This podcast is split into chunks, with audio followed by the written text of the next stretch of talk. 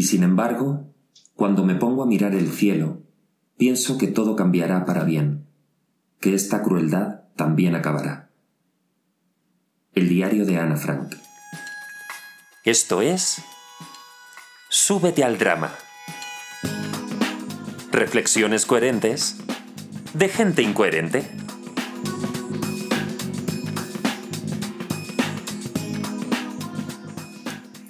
Hola, hola, ¿qué tal? ¿Cómo estás? De nuevo aquí otra semana más. Yo feliz de que estés ahí escuchando. Esto es Súbete al Drama, una producción de pausa dramática. Yo soy Oscar Piñero y este ya es nuestro episodio número 17, Marichelo. Nuestro episodio 17. y el día de hoy tengo delante de mí a una primera actriz del teatro musical en México, musical y no musical también, con una trayectoria profesional impresionante de ya 32 años, haciéndonos vibrar en las butacas con su energía, con su presencia, con su voz, con su magia y ahora también atrás de las tablas. Desde Rent a Mamma Mía, pasando por Los Miserables y Torch Song, como ejemplo de sus más de 25 producciones en las que ha participado. Y hoy viene a hablarnos del cáncer de mama Frida Olvera. ¡Hola! Hola Frida. Oscar, qué felicidad, qué felicidad verte. Gracias por estar aquí. Qué lindo lo que dices. Ay. Muchas gracias. Ya estoy vieja. estoy vieja, pero No, feliz. somos experimentados. Sí, señora de señoría, diría yo. Qué gusto. Muchísimas gracias a ti por aceptar la invitación. No, a ti, mi de amor. verdad. Mi amor. Y para Placer. hablar de estos temas pues tan importantes. Te quiero contar, eh, a mí me mueve mucho el, el tema de cáncer de mama Mm. por tres razones. Y es un tema que desde hace meses, a lo mejor incluso ya más de un año, me mueve sin saber por qué. O sea, sí sé por qué, por el desconocimiento que tengo como hombre. Mm. Y de pronto me planteo, o sea, aunque el porcentaje mayor de personas a quienes les da cáncer de mama son mujeres, los hombres tampoco estamos exentos. Es correcto. Luego, independientemente de, de eso, tenemos que saber, tenemos que conocer, porque es algo que está ahí y que desafortunadamente es habitual. Sí. Y eso me lleva al tercer punto que es, le puede pasar a algún conocido, alguna conocida, familia, alguna amiga, y no voy a saber cómo comenzar a empatizar desde un lugar genuino desde el principio y no quiero caer en dramatismo del victimismo, de ay pobrecito, pobrecita, y, no, quiero, quiero como comenzar a tener información que sí que puedes buscar en internet y, la buscamos, pero desde la experiencia de alguien. Ya, estoy, estoy de acuerdo contigo y la verdad es que, bueno, tus, tus dos planteamientos en este momento me parecen bien importantes y destaco mucho esa parte sobre la empatía, ¿no? Primero que nada, sobre el saber que el cáncer, sí, efectivamente es algo que le puede dar a cualquiera en cualquier momento, bajo cualquier circunstancia, porque el cáncer de mama en particular es un cáncer, como la mayoría de los cánceres, que no avisa, que no te das cuenta. Y si tienes la suerte y la fortuna de detectarlo, genial. Pero muchas veces esto no sucede o sucede cuando ya la cosa avanzó. Eh, desde luego hay un gran porcentaje, estamos hablando de un 5% de porcentaje en cáncer de mama en hombres, que eso es algo que la gente desconoce, ¿no? Es como, Totalmente. no, las mujeres que porque, bueno, paren, dan pecho, o genéticamente, o por herencia, o sea, es que el cáncer de mama viene por un montón de cosas, ¿no? Yo te puedo hablar del mío en particular, pero bueno, tengo conocimiento porque he convivido con muchas personas con este desdichado padecimiento, pero sí es algo que puede venir de cualquier lugar. En mi caso fue y sigue siendo algo genético, eh, desafortunadamente. Yo soy una, una mujer adoptada, entonces no tengo antecedentes cuando me dice el doctor es que esto es genético, además de una carga hormonal fuerte y potente que tú manejas, no sabemos por qué. Tuve dos desafortunados diagnósticos, uno muy desafortunado porque a mí me dio dos veces cáncer de mama. El primero a los 38 años de edad, súper mal diagnosticado. Y digo mal diagnosticado porque la persona o el médico que me atendió en ese momento no, no le dio la importancia a lo que yo sentía, porque es algo que no duele. Oscar, y eso es algo que es bien importante. No duele. No es que, ay, me está doliendo eh, el brazo, voy con el especialista de brazos, ¿no? O eh, me duele la nariz, voy con el especialista de O sea, es la sensación de es, como es de tener algo. un bulto o algo, pero no es, Sí. o sea, luego no es que se complique a nivel doloroso. Es correcto. Y además, en mi caso eh, muy particular, que yo siempre he sido muy metódica con ese tipo de estudios, eh, Papa Nicolau, este, todas esas cosas que nos tenemos que hacer las mujeres, como que a los 38 todavía no le daba yo tanta importancia al cáncer eh, de mama, porque decían que hasta los 40 te hicieras la primera mastografía, eh, por edad, en fin. Pero yo empecé a sentir, y es que a veces el cáncer está muy expuesto y a veces está por debajo de la mama. Entonces, eh, yo no confío mucho en, el tócate, ¿no? Es, es algo mm, que se tiene que hacer, que en mi caso funcionó porque lo detecté de esa manera, pero ahora estudiando y informándome y después de vivir dos cánceres, el segundo bastante potente, eh, me doy cuenta que sí eh, la importancia de tocarse es, es grande, pero también la importancia de hacerse esos estudios anualmente mínimo desde los 38, 35. Eh, a mucha gente le parece como exagerado, pero no. Yo, yo, yo perdí gente de 22 años por cáncer de mama. Entonces no es, no es la edad, no son las hormonas, no es, no es la menopausia, es, sabes, son un chorro de factores. Entonces, ese fue, ese fue mi, mi caso. El primer diagnóstico fue muy mal hecho. Me dieron medicamento que no, no trataba directamente lo que yo tenía, entonces el cáncer avanzó. Y hasta que yo empecé a palparme y a decir, a, ver las campañas de tócate, yo, yo decía, bueno, yo siempre me he sentido aquí algo extraño, pero por ahí una bola de grasa, uno es ignorante y, y decidioso, y pero esa bola de grasa que empezó siendo como una, un chícharo, una arveja, como le digas tú, este se volvió después como una nuez y después se volvió como un limón. Cuando yo ya fui al médico, esto ya estaba fuera de control, ¿no? Eh, mi médico del alma, Antonio Mafuz Asís, mi oncólogo y mi ángel en, en la tierra. Y fue así de pronto, ¿no? Fue, lo fui a ver por recomendación de alguien, caí en las mejores manos y en ese momento, ahí en su consultorio, me tocó, no necesitó decir más nada más que baja en este momento hacerte un ultra, te voy a biopsiar en este instante. Y ahí empezó la historia. Wow. Decías eh, que el primer diagnóstico fue desafortunado porque no te diagnosticaron cáncer. No, o sea, te mandaron medicamentos para cualquier otra sí, cosa. eso es una bolita que puede ser una cuestión hormonal, un meumita, Mm, un, eh, me hicieron el ultrasonido mamario, este, no me hicieron mastografía, solo ultrasonido, porque pues decía en este caso la doctora, no es necesario, entonces me dio medicamento, pero me dio un medicamento que ni siquiera yo sabía que era y era una especie de, después ya con mi oncólogo lo, lo tratamos, era una especie de quimioterapia tomada que no hacía nada, mm, solo me estaba dañando más y estaba dejando que esto avanzara, o sea, O sea, pero si era un, era un medicamento, Claro. o sea, especie y quimio era una, es algo gi- muy fuerte. era una ginecóloga además, no era una oncóloga. Yo no acudí a una oncóloga porque no, no, no creí necesario una oncóloga por sentirme una bolita. Ya cuando fui con el especialista, de, de- de- de un oncólogo, me dijo, bueno, pero esta persona, ¿en dónde tenía la cabeza? O sea, este, si es- aquí está muy claro en tu ultrasonido el que me estás mostrando y el medicamento que te dio no tiene, o sea, negligencia absoluta. Ya. ¿no? Pero entonces qué importante es también nosotros dejarnos de tonterías de, ay, seguro que no es esto, y, y Sí. sí. ir a ver a los especialistas que se tenga que ver. Y por ir a ver a un especialista no quiere decir que vaya a salir positivo el miedo que tienes, pero tienes que ir justo a un espe- especialista para que, Mi amor, es que- para que el resultado sea el correcto. Es que eh, lo, lo- lo más irónico de todo esto es que la gente tiene miedo de ir a que le digan que sí o que le digan que no. Espérame, o sea, el miedo no te ayuda ni te lleva a ningún lado. Si te dicen que no, genial.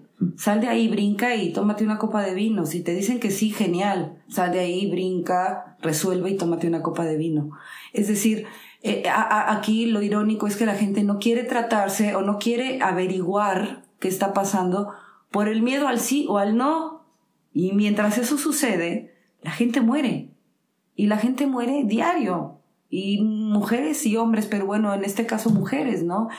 Y vi morir a muchas mujeres, a muchas compañeras, de una forma tremenda por no... A mí me trataron en, en FUCAM, a mí me, me trataron por medio del Seguro Popular en ese entonces.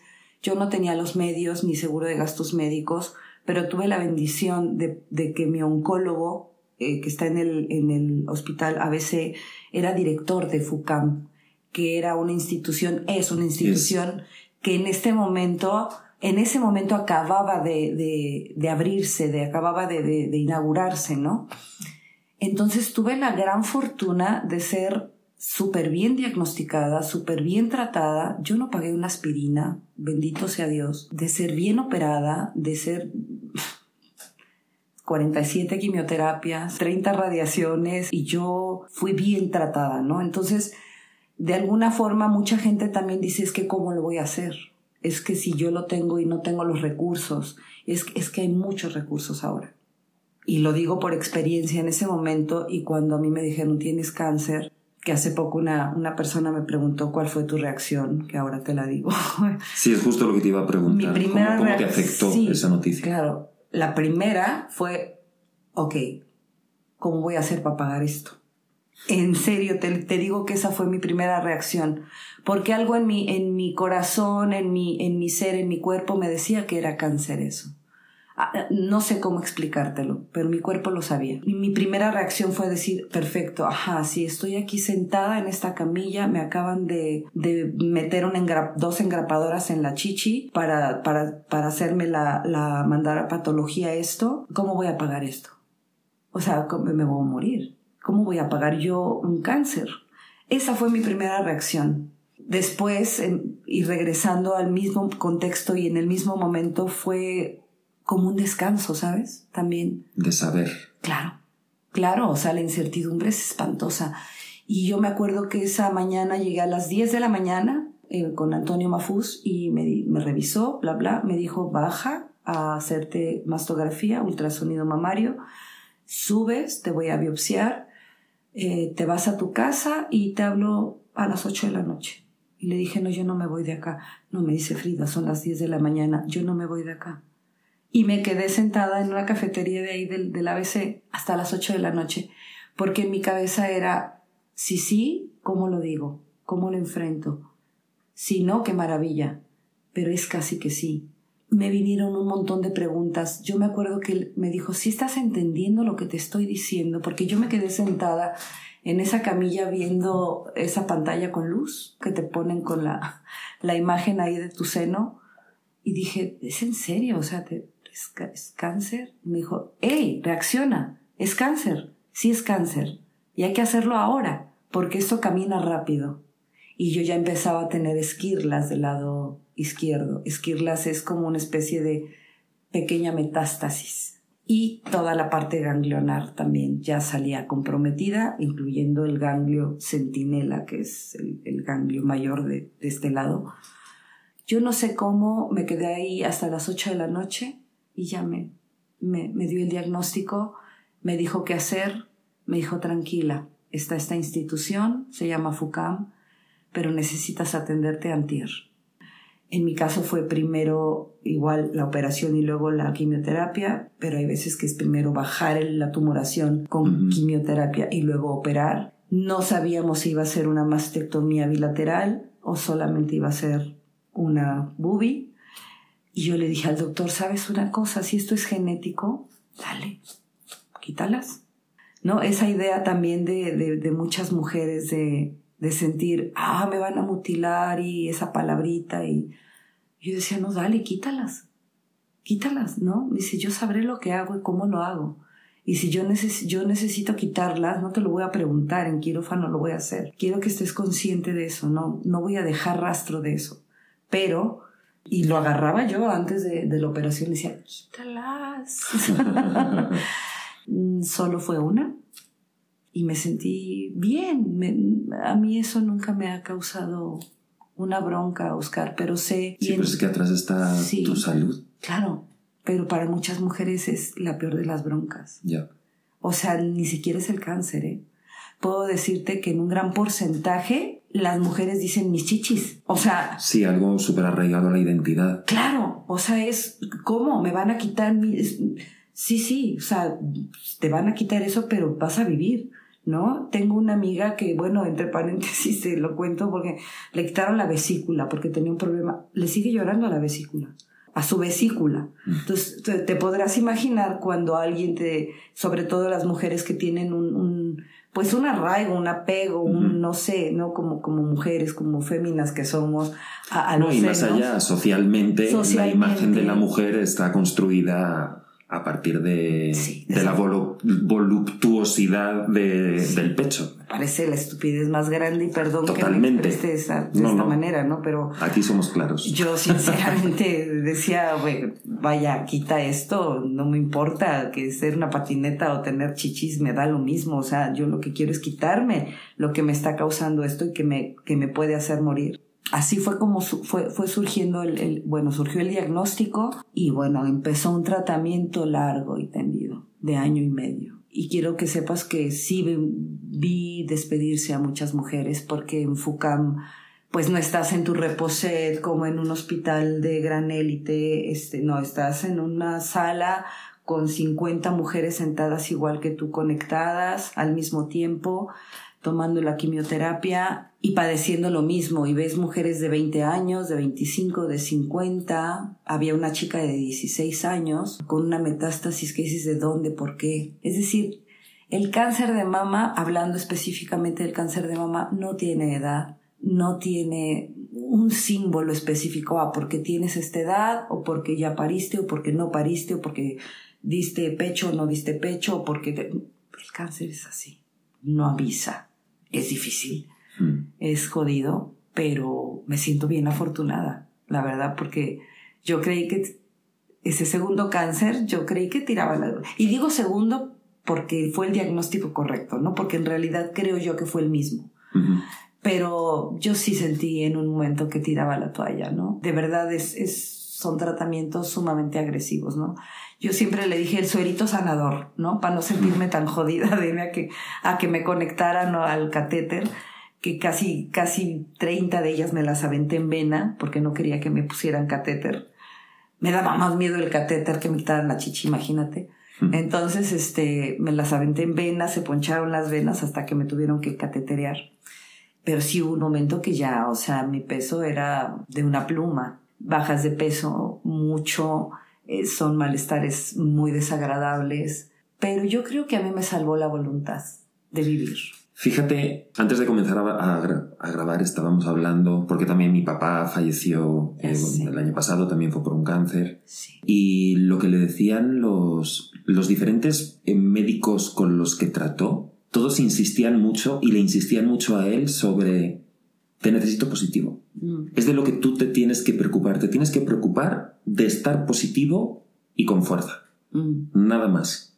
Y me llamó mucho la atención y a la vez me, me pareció muy bonito hacer más grande estas conexiones que debemos de tener con nosotros mismos internamente ya. y tiene que ver con, con eso, ¿no? Con creer en uno, con la importancia de, de creer en uno mismo para cualquier ámbito de la vida, pero que Sí. también eso está presente en este tipo de enfermedades. y de querer vivir, creer y querer, porque la gente cree en la medicina, la gente cree en la medicina alópata, ¿no? Eh, Esto me va a curar, pero de querer es diferente. La voluntad de querer vivir y de no soltarte, creo que es el 70% de tu sanación o no, de vivir o no. Claro, hay, hay veces que, que por mucho que uno quiera, la salud merma y desafortunadamente, bueno, el cuerpo se cansa y, Es inevitable. y es inevitable. Pero sí creo yo mucho en esas energías. Yo me refugié mucho en ese momento, eh, no en amistades, no en...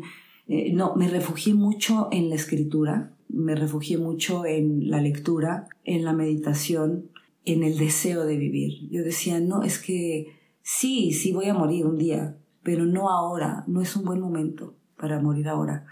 Entonces, en un momento dado del tratamiento donde llevamos un poquito más avanzados de la mitad, que ya el doctor le decía a mi familia es que ya no está aguantando, ya no está aguantando su cuerpo, ya era, al principio eran quimioterapias de 3, 4 horas, después de 5, 6, después llegué a tener quimioterapias hasta de 9 horas, eh, después teníamos que hacer pausas de 15 días y además es, es, es tremendo porque te dan la quimioterapia, te vas a tu casa, lo pasas muy mal, tremendamente mal.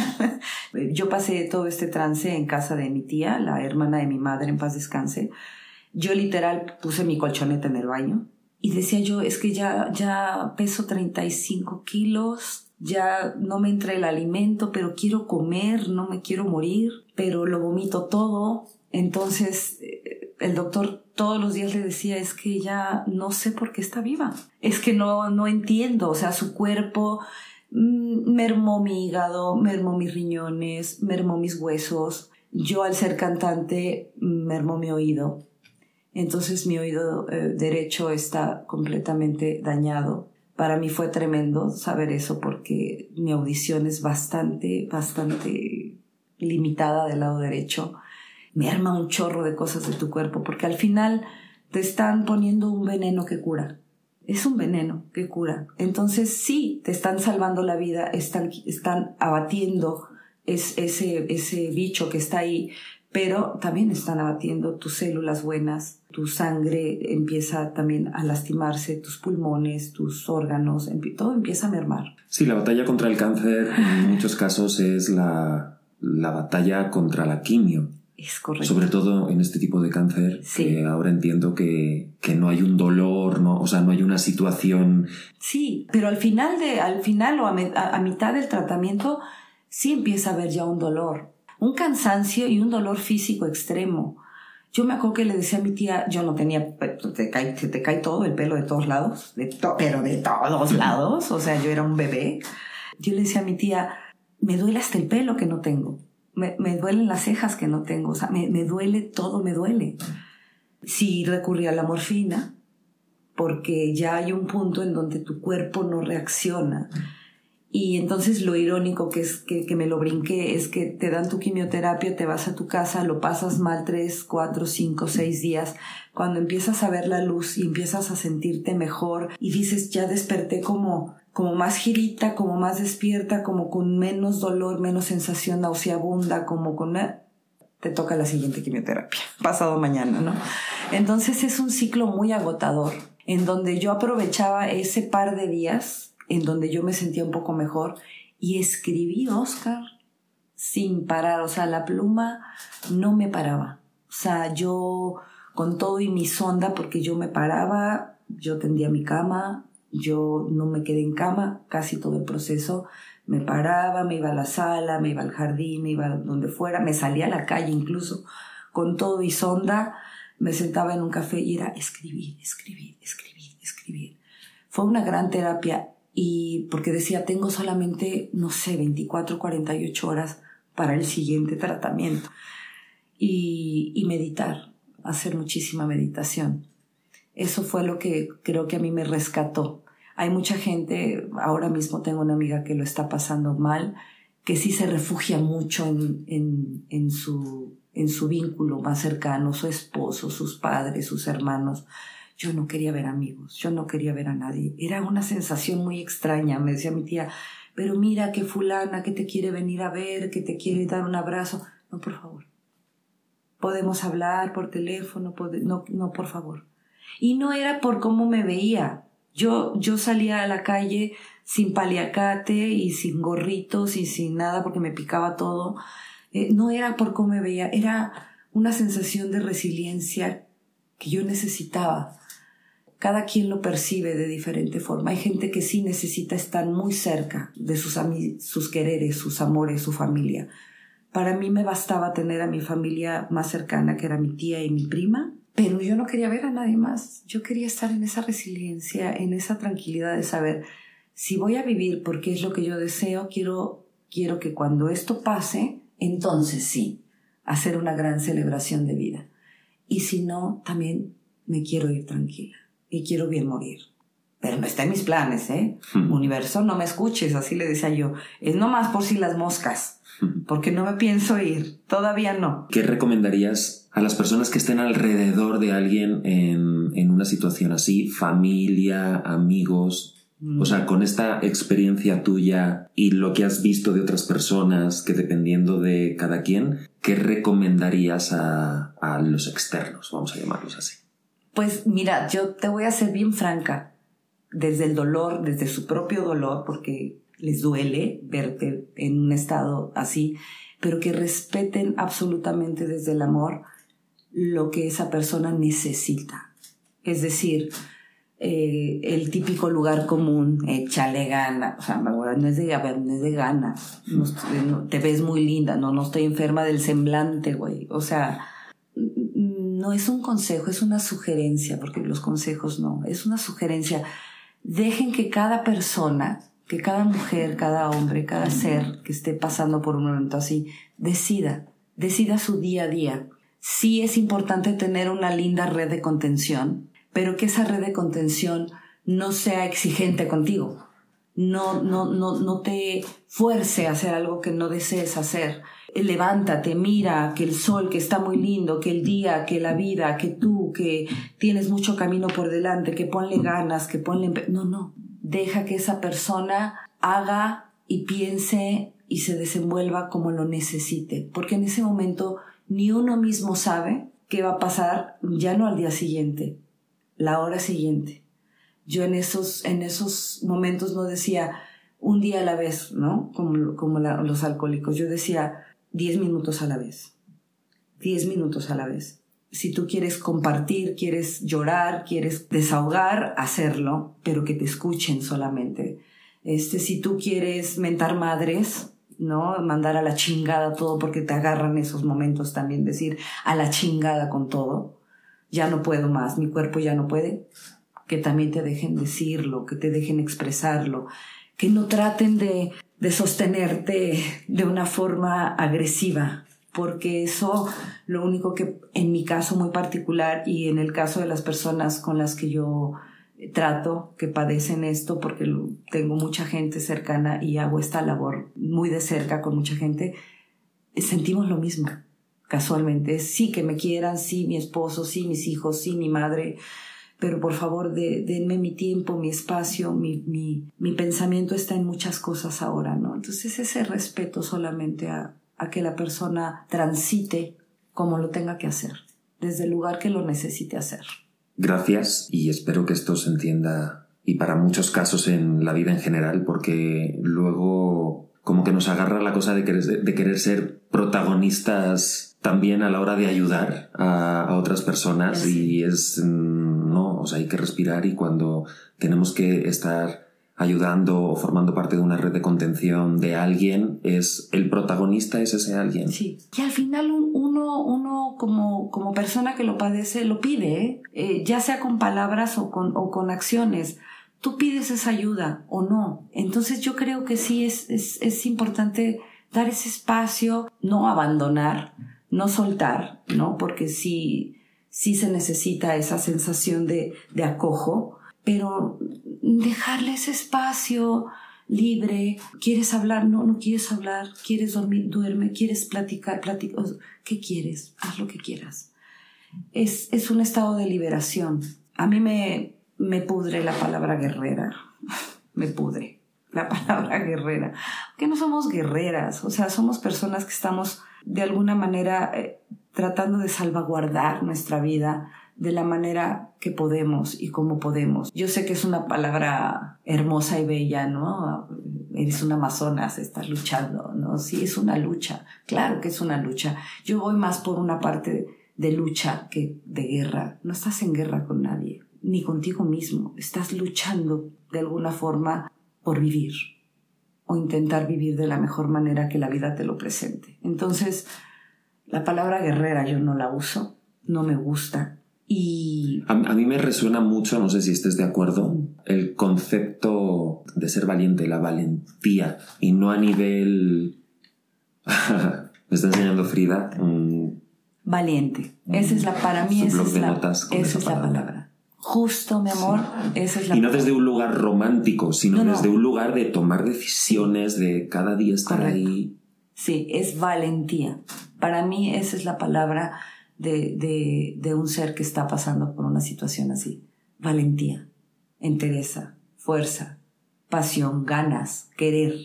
Eh, no, no lucha, guerra, eh, eh, no, es espíritu, es, es querer, es, es ser valiente, es busca esa entereza dentro de ti, encuéntrala dentro de ti, mírate al espejo todos los días. Era un ejercicio que yo hacía todos los días, que a mí me funcionaba mucho. Yo me veía al espejo todos los días en la situación en la que yo me encontraba físicamente y todos los días me decía lo hermosa que yo era y las ganas que yo tenía de seguir permaneciendo.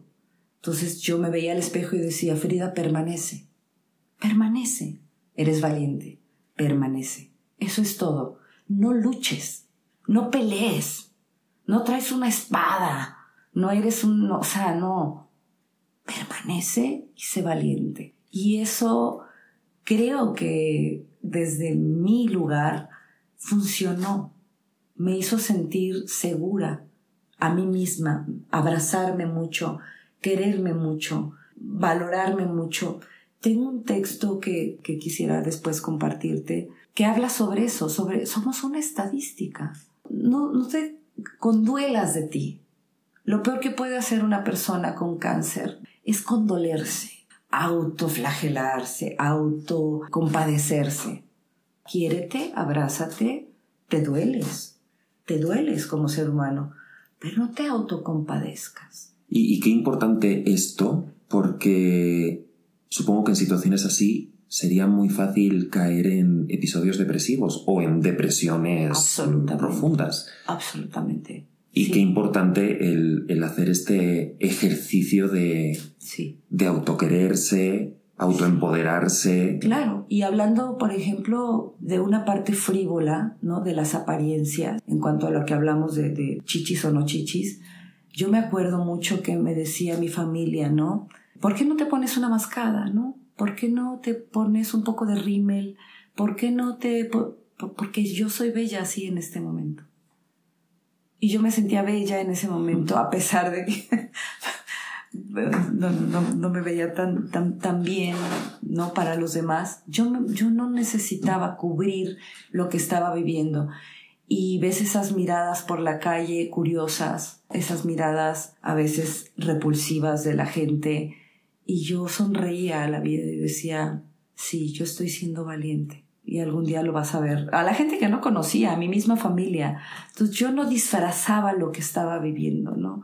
Comprendo que cada mujer es diferente, que cada ser es un mundo entero. Pero yo vivía de- desde ese lugar. Esto soy ahora, me amo como soy, así. Sin pelo, sin cejas, con 35 kilos, hermosa, porque mi corazón ahora sigue latiendo y yo sigo respirando. Y con esto me quedo hora a hora, Qué bonito. segundo a segundo. Así me amo. Oye, te quiero hacer una última pregunta. Sí. ¿Quién es Frida Olvera ahora? Yo creo que Frida, Frida es una persona que aprendió a amarse profundamente, genuinamente. No, no desde el lugar de mm, me quiero, me caigo bien. Soy buena artista, buena hija, buena sobrina. No. Aprendí a amarme profunda y genuinamente como mujer. Y a saber que soy una mujer profundamente fuerte, valiente y, y que el mundo no se cierra nunca. Creo que Frida renació, volvió a nacer. Y eso es, es de las cosas que más agradezco en la vida. Haber vuelto a nacer y sentirme valiente. A lo que venga, hasta donde tope, mi Oscar. Hasta donde tope. Te veo y, bueno, esto te lo digo a ti que estás escuchando. veo a Frida decir estas cosas y, y la veo a los ojos y, y no lo está diciendo desde un lugar de, de frases de libro de autoayuda. Siento y veo en ti que viene de un lugar muy profundo, de un lugar que solo entiendes tú. somos seres humanos, somos personas eh, con un chingo de errores y de dificultades y de defectos y virtudes y todo, pero uno sabe realmente cuando está siendo genuino contigo mismo. A ti no te puedes engañar. Puedes engañar al mundo entero, pero a ti no te puedes engañar tú. Entonces, desde ese lugar sí, te digo que, que ser genuina eh, y, y, y valiente es lo que me ha dejado. Este, fíjate lo que voy a decir, que puede sonar horrendo, este maravilloso cáncer que viví. Puede sonar muy mal, pero así lo veo yo, como una gran oportunidad de volver a nacer. Qué bonito. ¡Ah! Está llorando, Frida está llorando. Ah, tantito, tantito, pero bonito, porque además escuchar tu voz, tu- tus preguntas, tu, tu cercanía, mirarte a los ojos también, la gente no nos está viendo, pero, pero mirar esos ojitos, porque tú has pasado por cosas difíciles y sé que genuinamente estás entendiendo y escuchando y espero que todas las personas que escuchen esto lo escuchen desde el alma, desde el corazón. Seguro que sí. Que así Seguro sea, que sí. Así sea, de verdad. Esto, está hecho para que llegue a las personas que tiene que llegar. Así es mi vida. Sí. Para cerrar con este tema, Sí, mi amor. ¿quieres compartirnos? Pues mira, eh, yo la verdad sí, qui- sí quisiera eh, darte las gracias infinitas por, por este espacio. La verdad es que no, mm, me encanta, me encanta haber estado aquí y compartir. No, no quiero que suene trillado, pero sí hay instituciones maravillosas. Este, yo sí soy, de verdad, eh, estoy profundamente agradecida con FUCAM. Es una institución de verdad implacable, implacable y amorosa con las personas, las mujeres que estamos padeciendo el cáncer y también los hombres, porque hay muchos hombres en FUCAM. Eh, no lo dejen pasar. Vayan, suena trillado, pero sí, de verdad vayan, chéquense. Ni siquiera te va a costar, más que el esfuerzo de hacerlo. FUCAM ha sido mi casa y lo sigue siendo hasta la fecha, porque ahí sigo haciendo mis, mis estudios y mis tratamientos eventuales. Eso por un lado. Y quisiera compartirte un texto, uno de los muchos que, que, que yo hice durante este proceso. Esto lo escribí el 22 de diciembre del 2013 y se llama Quimioterapia. Asomo la cabeza y me quedo detenida en el minúsculo paisaje que me habita. Estoy sin posibilidad de correr, conectada como raíz a la tierra, lúcida y perpleja de lo que mi cuerpo siente, como un amanecer diluyéndose en azul. Un líquido caliente y violento me recorre las venas en amorosa contaminación sanadora. Imposible caminar por la vida con un cuerpo sin fisuras, sin renuncias, sin dolor ni memoria. Cada pequeño síntoma revela nuestro rostro y súbitamente nos convierte en incipientes humanos de tinta y hueso. Hundida en un sillón pasa una hora y otra y otra más. Lo terrible precede a la calma y le llena la casa de flores como un presente de consolación. Trazo con los ojos clavados en el techo figuras en el tirol y le encuentro formas a las palmas de mis manos. Me he sembrado a la vida como un órgano ajeno, intentando siempre parecer genuina. Y me pregunto entonces, ¿por qué estoy aquí? No estás nunca preparada para este aroma amoníaco, pero ya es demasiado tarde para sutilezas. No estoy en mi casa y no tengo una, así que permanecer conectada a mis propias venas me devuelve el sentido de pertenencia. Hoy no es una buena tarde para morir, y sin embargo, como estruendo mi cuerpo se queja, grita, como una puñalada, una puñalada caliente y generosa. Soy mi rosa, mi cuchillo, jugada sin baraja, una dualidad que no comprendo, sórdida, compleja. Soy yo misma sintiendo la esencia de mis venas contraídas y la libertad en los ojos de quien cree que parece verme morir. 22 de diciembre de 2013. Muchas gracias. Gracias a ti, mi amor. Qué regalazo. Gracias a ti por este regalo de poder compartir. Y que viva la vida. Que viva. Que viva. Que y que viva siga. vida. Gran talento, pedazo de talento que eres tú. Ay, y tú también. Pedazo de talento. Gracias, mi vida. Gracias por estar aquí. Y bueno, vamos a cambiar de tercio, o no, con las dinámicas Ah, habituales de- del programa. La primera pregunta, ¿en qué momento de tu vida tuviste que hacer una pausa dramática? Yo siempre hago pausas dramáticas. Me considero una pausa dramática yo Así- en mí misma, la Mis verdad. amigos dicen lo mismo de mí. Sí, eso soy. Soy una pausa. No puedo decirte una específica. Soy una pausa dramática. Me encanta esa respuesta. Sí. ¿Hay alguna recomendación que nos quieras hacer de música o una película o no sé, algo que... Ay, pues mira, Marichelo, por ejemplo, y, y Laura, y que las amo con todo mi ser, un día así, muy casualmente, nos hablaron sobre una serie, ¿no? Véanla y a ver si les gusta. Y créeme que ha sido una serie que he visto y revisto y revisto y revisto y revisto, que se llama This Is Us. Y es una serie que además le- la pongo en cualquier momento, en cualquier episodio, de cualquier temporada, y algo me deja. No me preguntes por qué, pero me veo reflejada en cada personaje. Es una serie para mí espectacular. Yo recomiendo de verdad que no se pierdan la vida y dejen de ver esa serie. O sea, no la dejen de ver. Creo que es de las series que más me han movido en la vida, ¿eh? Siendo una persona sin una familia, este, sin hermanos, sin una madre como tal, sin un padre, eh, vivir y ver las experiencias de una familia, las problemáticas de cada personaje, a mí yo me veo reflejada en cada uno de ellos. Entonces, esa sería una recomendación linda, que vean Is Us Es una gran y recomendación. la vuelvan a ver una y otra vez. Y Claudia Tobo, que estuvo en nuestro episodio anterior, Ajá. te dejó esta pregunta sin saber Ah, que qué miedo. tú eras tú. ¡Ah, qué miedo! Dice, si te regalaran viajar en el tiempo y vivir de nuevo un día de tu vida, ¿a qué día volverías y por qué? Sas, es que vivo todos los días tan intensamente que no sé a qué día volvería, pero yo creo que volvería a mi primer beso. ¡Ay, qué bonito! Sí. A ese, esa primera sensación de amor, De mariposas. de mariposas, de emoción, de, de, de amor. Y te estoy hablando de que era yo una escuincla, ¿eh? No crean que era yo muy precoz, pero sí, mi primer beso lo di, pues lo di, lo di tardecito. pero volvería a ese primer momento. Ay, qué bonito, qué Sí, bonito, me encanta. beso. Me encanta.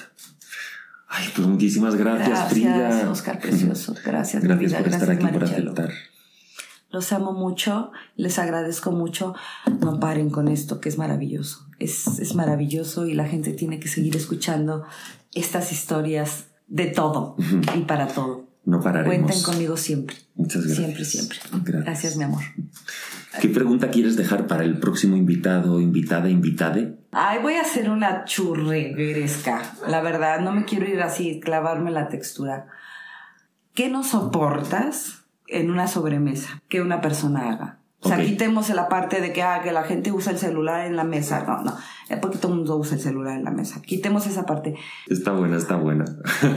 Gracias, mi amor. gracias a ti. Beso. Y muchísimas gracias a ti también que llegaste hasta aquí escuchándonos. Nos escuchamos en el próximo episodio. Gracias a Pausa Dramática, a Mauri Correche y a Marichelo García. Y acabo con esta bonita frase. Somos seres humanos con un chingo de errores, pero sabemos cuándo somos genuinos. Frida Olvera. Reflexiones coherentes de gente incoherente.